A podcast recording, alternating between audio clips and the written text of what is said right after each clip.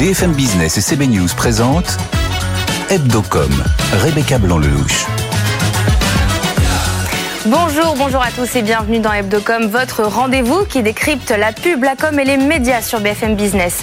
Au sommaire aujourd'hui, interview exceptionnelle de Mathieu Gallet qui nous donnera son point de vue, ses explications sur la situation complexe des médias audiovisuels aujourd'hui. Ce sera tout à l'heure.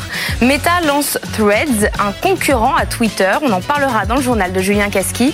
Et puis notre question cette semaine, au vu des actualités de Twitter, on s'est demandé si les Français s'abonneraient aux, aux réseaux sociaux s'ils devenaient payants. Harris Interactive a réalisé ce sondage pour BFM Business et pour Tilder. Voilà le programme. Hebdocom, c'est parti. BFM Business, Hebdocom, l'invité média.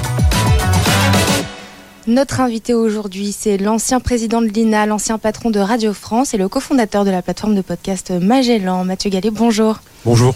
Merci d'être avec nous dans Hebdocom euh, aujourd'hui. Vous vous êtes euh, exprimé il y a quelques jours dans une tribune au Monde euh, sur la situation euh, complexe que vivent les médias audiovisuels aujourd'hui. Rapidement pour contextualiser, d'un côté nous avons les chaînes privées qui accusent le service public de concurrence déloyale, entre autres, et de l'autre le service public qui s'en défend et qui considère qu'il s'agit de vieux combats. Le problème viendrait donc d'ailleurs, de l'autre côté de l'Atlantique, comme vous le dites, Netflix, Disney, Amazon qui s'imposent sur le marché pub mondial et sur les télécommandes de plus en plus de jeunes Français.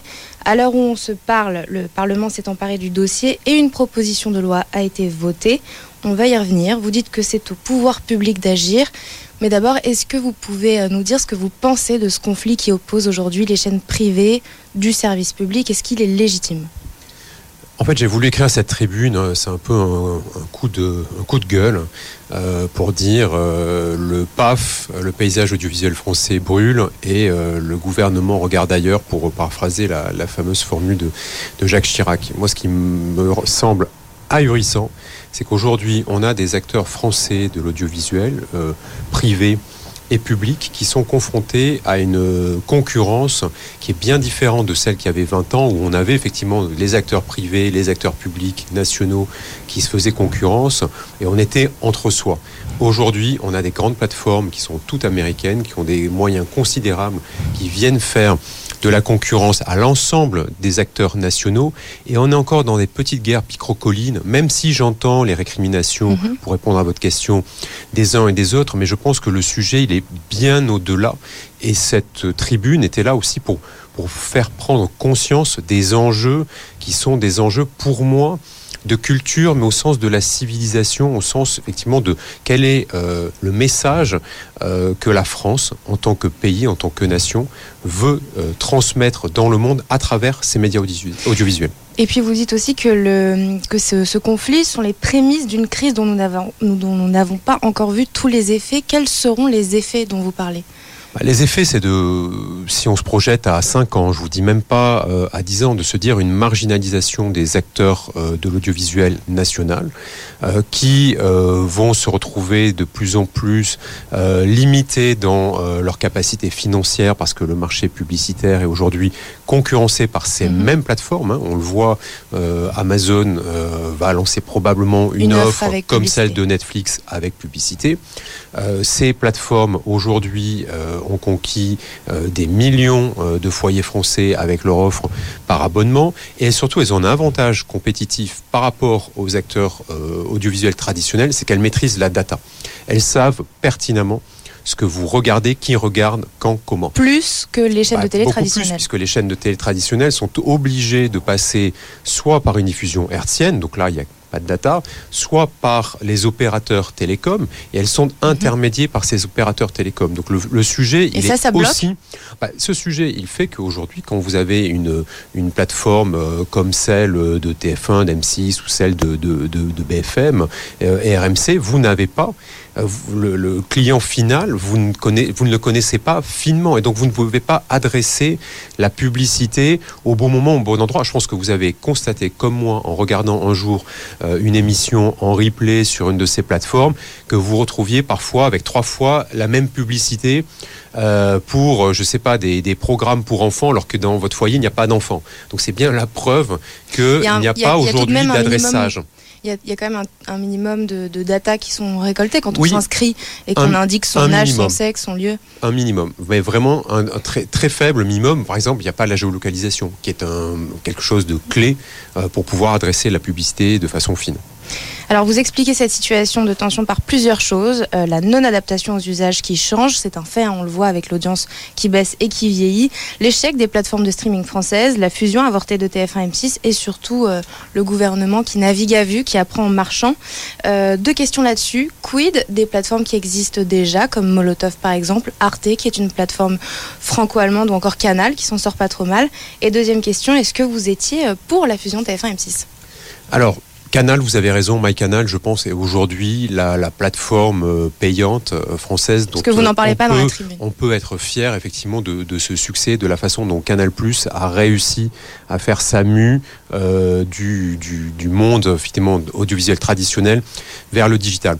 Les autres plateformes qui se sont lancées de façon généralement freemium, je pense à Salto, je pense effectivement à Molotov ou plus anciennement même à, à MyScreen qui était le Hulu français. Euh, ont échoué pour des raisons diverses hein, à chaque fois, mais qui font qu'aujourd'hui, on n'a pas de plateforme gratuite qui permette de réunir en France euh, l'essentiel, euh, l'essentiel de l'offre. donc pour répondre à votre question, je pense que la fusion TF1-M6 était défensive. C'était un mal euh, quelque part nécessaire, mais c'était qu'une partie de la réponse. Mais personnellement, je pensais qu'on avait besoin de, ce rapprochement. Et puis, ce que je dis dans ma tribune, c'est quel rôle pour le service public? Parce qu'on voit bien les pays dans lesquels les audiovisuels publics sont forts, parce qu'ils sont bien financés, parce qu'ils ont de la visibilité sur le financement, parce qu'ils financent la création, tirent l'ensemble du marché vers le haut. Et aujourd'hui, force est de constater qu'on a vraiment euh, un gouvernement qui ne s'intéresse pas à ces questions de l'audiovisuel public. Les parlementaires, vous l'avez rappelé, se sont saisis au Sénat, à l'Assemblée nationale du dossier, mais pour, pour le coup, où est le ministère de la Culture? Euh, vous suggérez donc dans cette urgence qu'il faut agir au niveau européen et que les règles françaises anti-concentration dans les médias sont dépassées. Est-ce que là, vous remettez en cause la loi et l'autorité de la concurrence? Alors, je pense qu'il y a un vrai sujet, c'est la loi de 1986 qui euh, aujourd'hui, effectivement, malgré les nombreuses réformes qu'elle euh, a connues, euh, est dépassée. Les seuils de anticoncentration ne sont plus pertinents au niveau national. je pense que derrière, on a un problème aussi au niveau européen, c'est qu'on n'arrive pas, on ne crée pas les outils qui permettraient d'inciter les acteurs nationaux ou même de façon transnationale à investir davantage dans les contenus. Je pense par par exemple à des systèmes qui pourraient être des crédits d'impôt ou qui pourraient être effectivement des facilités d'un point de vue fiscal, des outils qui passeraient par la fiscalité pour pousser en fait les opérateurs à travailler entre eux au niveau européen pour, pour bien financer la création parce qu'à la fin ce qui compte c'est ce qu'on crée et qu'est-ce qu'on donne à voir euh, de, de notre pays. La proposition de loi dont on parle, votée au Parlement, propose entre autres la création d'une holding qui rassemblerait euh, le service public, France Télé, Radio France, France Média Monde et l'INA. Euh, ça rejoint un peu ce que vous suggérez euh, dans, dans votre tribune finalement. Est-ce que c'est assez fort? Alors, la holding, moi, j'ai jamais été très pour. Quand je présidais euh, Radio France, j'étais pas favorable et je n'ai pas changé. Je pense que c'est pas en rajoutant une couche qu'on apportera la solution. En revanche, d'avoir une entreprise unique de l'audiovisuel public national et tournée vers l'international, parce qu'on oublie trop souvent le rôle aussi très important de RFI ou de France 24. Tout ça réuni au même endroit avec trois priorités. L'info en continu, l'offre jeunesse avec une marque forte et qui soit transverse euh, à l'ensemble de l'audiovisuel public. Et puis évidemment euh, de travailler sur l'information locale, sur les territoires. On voit qu'aujourd'hui ça patauge, si vous me permettez l'expression, entre France 3 et France Bleu. Et il faut aller beaucoup plus loin. Et, les chaînes du groupe Altis qui se développent en région. Et vous, vous avez réussi à vous développer, mais en prenant une place qui quelque part était aussi euh, probablement laissée ou pas assez occupée. Euh, est-ce que vous n'êtes pas un peu en train de vous positionner euh, pour chapeauter cette holding euh, de service Vous savez, moi, le, le public, le public, c'est un peu, enfin, le, le, service public, c'est un peu passé. je suis un peu passé à autre chose. comme vous l'avez rappelé, on a cofondé avec Arthur Perticos Magellan il y a, il y a maintenant quatre ans. moi, je suis heureux dans ma vie d'entrepreneur. Je ferai probablement d'autres choses dans, dans les mois à venir, mais c'est vrai que le, public est pas aujourd'hui le secteur dans lequel je me sens le plus le plus investi et c'est fort de cette liberté que je me suis permis aussi de, prendre la plume. Pour euh, terminer cette interview, on va finir avec un petit questionnaire en rafale, si vous me le permettez. Euh, question courte, réponse courte. Euh, première question, votre réseau social préféré Euh, probablement Instagram. Votre plateforme de streaming préférée MyCanal. Votre émission de podcast préférée code source du Parisien. Euh, Sybille Veil, président de Radio France, en trois mots. Une bonne collaboratrice euh, qui a su faire euh, fructifier le, le travail euh, effectué ces dernières années. Laurent Vallée, qui est le président de l'INA, en trois mots. Un fédérateur qui a su positionner l'INA comme un média référent en, en puisant dans la richesse des archives nationales audiovisuelles. Le podcast va-t-il remplacer la radio?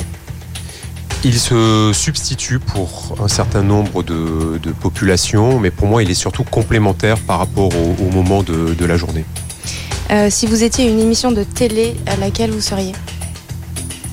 Dans laquelle je voudrais participer, vous voulez Si dire? vous étiez, quelle est votre émission de télé préférée? Pff, Émission de télé préférée euh, Allez, c'est l'été, je veux dire Interville. Euh, la, télé, la télé traditionnelle dans 10 ans, ce sera quoi? Difficile à savoir, mais dans 5 ans, si on ne fait rien, ce sera déjà une situation qui n'a rien à voir avec celle qu'on connaît aujourd'hui. Et pendant cette interview, est-ce qu'il y a une question que je ne vous ai pas posée que vous auriez aimé que je vous pose? Non, je trouve que c'est assez, euh, assez, euh, assez complet. assez complet, y compris euh, parler d'acteurs dont j'ai pas parlé dans ma tribune, comme euh, Arte ou, ou, ou Canal, qui sont effectivement deux très belles réussites euh, françaises. Merci beaucoup, Mathieu Gallet, d'avoir été euh, notre invité dans Hebdocom aujourd'hui. C'est parti pour le journal de Julien Casqui. BFM Business, Hebdocom, le JT de la com. Et on commence ce journal avec Meta qui lance cette semaine Threads, un concurrent à Twitter.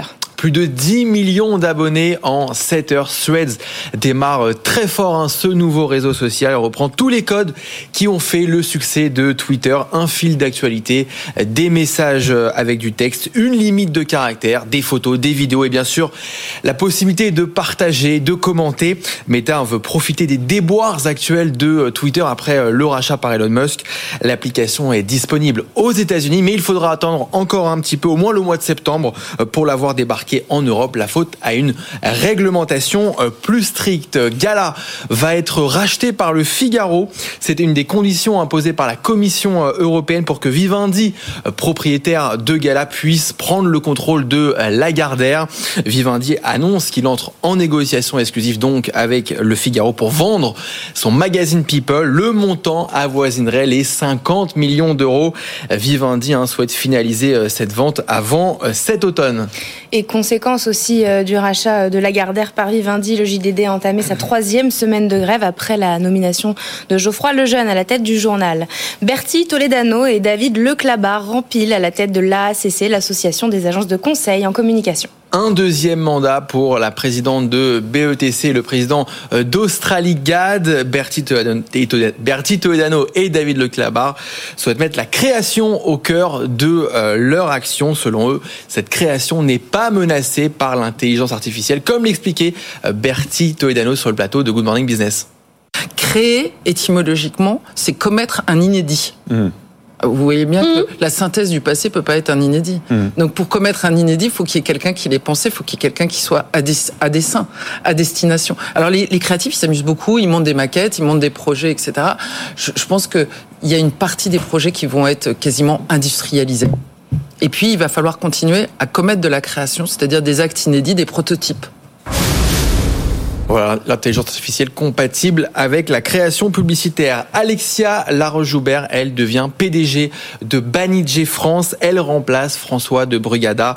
Alexia Laroche-Joubert a passé 7 ans à la tête d'Adventure Line Production, un filiale de Banijé qui produit Colanta ou Fort Boyard, un, votre programme préféré, Rebecca. Elle dirigera les 15 filiales de flux et de fiction du groupe. Le football américain débarque en clair sur M6 jusqu'en 2027. Le groupe a acquis les droits de la NFL, la ligue de football américain aux États-Unis. Il diffusera hein, les matchs sur Six Play, W9 et la finale du Super Bowl sur M6. M6 hein, qui mise sur le sport pour la saison prochaine avec la diffusion de l'Euro 2024 et bien sûr de la Coupe du Monde de rugby en France. À noter euh, qu'en juin, M6 est passé en dessous des 8% de part d'audience, hein, tout de même. Et comme chaque semaine, on termine ce journal par notre campagne chouchou, par la campagne validée par Hebdocom de la semaine. Et cette semaine, Julien, on a choisi celle de The Fork. Bah oui, parce que Rebecca, quand vous allez, euh, quand vous réservez un hôtel, vous vous assurez qu'il n'y a pas une boîte de nuit euh, en bas. Quand vous partez en vacances, vous vérifiez quand même un petit peu la météo avant de partir. Et bien là, c'est pareil pour les restaurants. En tout cas, c'est le message que veut faire passer The Fork, hein, qui mise dans cette campagne sur l'humour. L'application de, de, de restaurant veut devenir la référence, le réflexe pour choisir un bon restaurant. On écoute et on regarde. C'est vrai, vous pouvez très bien réserver un resto sans utiliser The Fork. Tout comme vous pouvez très bien partir au ski sans regarder la météo. Voyager sans savoir où se trouve votre hôtel. Vous procurez un robot sans vérifier ses fonctionnalités. Arrête de bouger. Oui, mais utilisez l'appli The Fork avec ses filtres personnalisés, ses avis certifiés, ses offres exclusives. C'est réserver le bon resto sans vous tromper. The Fork à table. En ce moment, profitez d'offres exclusives dans les meilleurs restos. Téléchargez l'application dès maintenant. Et ce spot est diffusé à partir de cette semaine en télévision. Il sera décliné sur tous les réseaux sociaux et en affichage. Merci Julien pour ce journal. C'est parti pour le Focuscom. BFM Business, Hebdocom, le Focuscom. Depuis le week-end dernier, face à des difficultés techniques, Elon Musk a mis en place des mesures qui limitent l'utilisation de Twitter à ses utilisateurs en réduisant le nombre de tweets pouvant être lus par jour, sachant que ces restrictions sont bien moins sévères pour les utilisateurs ayant souscrit à un abonnement payant, l'abonnement Twitter Blue à 9 euros par mois environ. Et partant de cette, cette actualité, on a élargi le sujet cette semaine et on s'est demandé si les Français, de manière générale, paieraient si les réseaux sociaux devenaient payants. Et alors, réponse euh, non à 78%. Les Français euh, ne désirent pas payer euh, pour être présents sur les réseaux sociaux. Harris Interactive a réalisé ce sondage pour nous, pour BFM Business et pour Tilder. Pour en parler en plateau avec nous, Jean-Xavier Arnaud, bonjour. Bonjour Rebecca. Vous êtes associé chez Tilder. Et puis à ma droite, de Frédéric, Frédéric Simotel, éditorialiste tech pour BFM Business. Bonjour, merci. Bonjour Rebecca. Nous. Et Frédéric Roy, évidemment. Bonjour Rebecca. Rédacteur en chef pour CB News. Alors je commence avec Frédéric Simotel. 78%, c'est assez unanime. Est-ce que ça révèle que malgré la place que prennent les réseaux sociaux aujourd'hui, euh, sur le plan social, sur le plan professionnel ou informatif, du jour au lendemain, n'importe qui peut s'en passer non, je pense que, enfin, le, sondage est, clair. Hein, je vais pas remettre en, en cause mais je pense que parce que les gens se rendent pas compte que euh, si tous les réseaux sociaux deviennent payants, bah, ils s'abonneront au moins à, un. C'est quasiment sûr. Hein, on le voit à travers les, même si le parallèle n'est pas forcément euh, bien vu, mais parfois aux plateformes de télé, on a quand même envie d'avoir un contenu. Et, je pense que euh, c'est plus ça. Aujourd'hui, les gens disent euh, non, je je m'abonnerai pas, je ne payerai pas, parce qu'ils se disent, bah, bah tant pis, j'irai plus sur Twitter. Ils assimilent ça, je pense, peut-être à Twitter. Ils disent, tant pis, j'irai, voir un autre. On voit quand même aujourd'hui que malgré le, le, le, fait que Elon Musk parle de, euh, enfin, de limiter Twitter et tout ça, il n'y a pas une fuite massive vers d'autres, vers d'autres réseaux. La limitation, c'est quoi? C'est, 1000 tweets par jour? Oui, c'est ça, c'est 1000, 1000 tweets, par, par jour, jour pour le, pour le standard. Après, c'est, alors, mmh. euh, après c'est, compliqué parce que c'est la lecture de 1000 tweets par jour, ça vient assez vite. Euh, euh, est-ce qu'on compte les threads? Enfin, il y a tout un ensemble de choses. Euh, après, le, le, le on voit qu'il y a quelques-uns vont vers Mastodon, mais Mastodon c'est une utilisation qui est beaucoup plus compliquée. Euh, D'autres, il y, a, il y a, on attend de voir là, il y a Facebook qui a, enfin Meta qui a annoncé son, son Threads. Concurrent. Oui, concurrent. Qui, bon alors, pour, la petite, pour la petite histoire, ils avaient déjà lancé ce, une application de ce style-là, mais mmh. qui était euh, enfin qui s'appelait Thread aussi, mais dans, les années 2018-2019. Donc je pense que si tous les réseaux sociaux sont payants, les gens iront forcément vers l'un des, réseaux sociaux qui les, euh, concerne.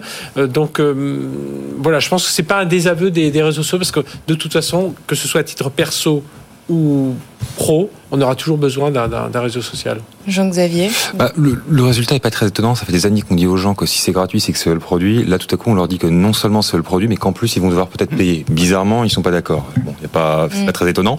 Euh, après, il faut regarder le sondage un peu plus dans le détail, puisque quand on regarde chez les plus jeunes, mm.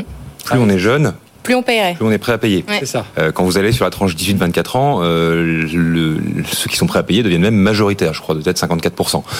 Donc, malgré ce, ce Parce chiffre... que les plus jeunes n'ont pas connu la vie sans finalement. Exactement. Les, les, les plus jeunes n'ont pas connu la vie sans, donc ne peuvent pas l'envisager. Ils sont prêts à, ils sont prêts à payer pour. Euh, après, ce que, hum, ce qui, ce qui, ce qu'il faut voir aussi, je trouve, dans ce, euh, dans cette actualité, euh, c'est une remise en cause progressive d'une, d'une valeur des réseaux sociaux, d'une valeur de base des réseaux sociaux, qui est une forme d'universalité. Jusque-là, quand même, euh, la valeur du réseau social, c'est d'être gratuit, accessible au plus grand monde.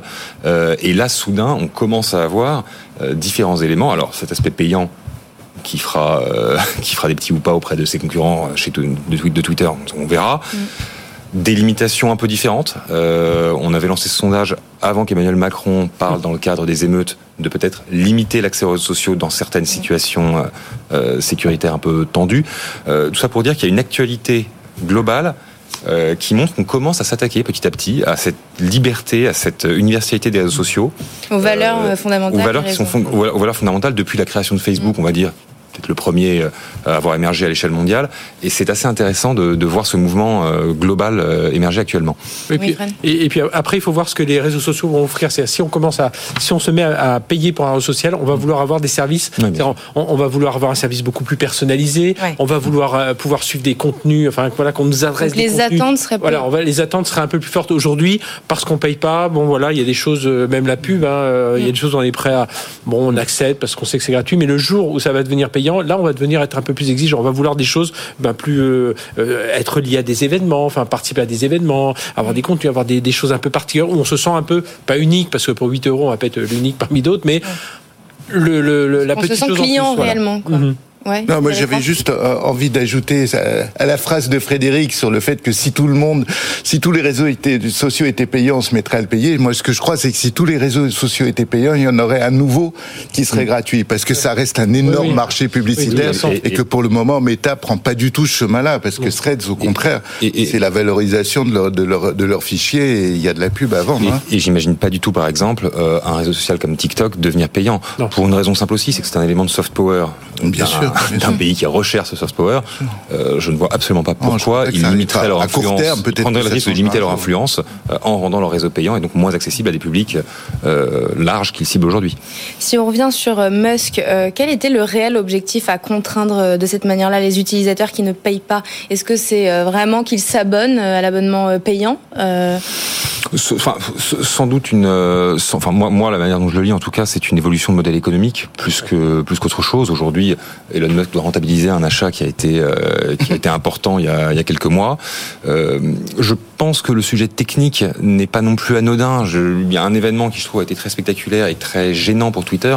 Euh, c'est le, le lancement de la campagne de Ron DeSantis il y a quelques semaines, euh, qui était un événement médiatique sur Twitter important et qui a fait planter la plateforme concrètement. Donc aujourd'hui, en effet, ces problèmes techniques qui sont aussi liés à des vagues de départ, si je me souviens bien, euh, liés à l'achat de, de Twitter par Elon Musk, sont un sujet. Le modèle économique est un sujet, et je pense qu'aujourd'hui, c'est ces problèmes-là qu'il tente de résoudre euh, en lançant cette offre euh, payante. oui, Frédéric, Est-ce que c'est bon ou c'est mauvais pour Twitter, tout ce qui Bah, se Il y, a- passe il y a là deux- il y a deux sujets. Il y a en effet celui, est-ce que derrière, en sous-main, c'est pour forcer un peu la, la main à ceux qui n'acceptent pas de payer? Mais je pense pas tellement ça, parce que sinon, il aurait baissé les prix. Il a dit, écoutez, je vais mettre un abonnement à 3 euros, enfin 3 dollars, 4 dollars. Peut-être que ça aurait attiré plus. Il a aussi, lui, euh, il le dit aussi sur un point, d'un point de vue économique, il dit aujourd'hui, euh, Twitter, c'est des data centers, c'est des serveurs, tout ça coûte très cher. Euh, toutes les factures de cloud aujourd'hui ont augmenté minimum de 30%.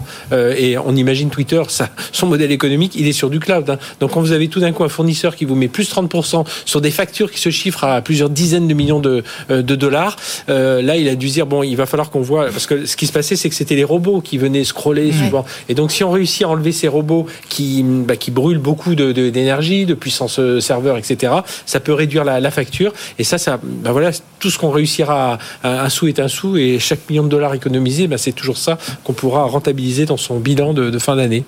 On verra ce que ça donne. On, su- on Oui. suivra ça de près, évidemment, sur BFM Business. Merci Frédéric Simotel, merci Jean-Xavier. C'est parti pour la chronique de CB News, la chronique de Frédéric Roy.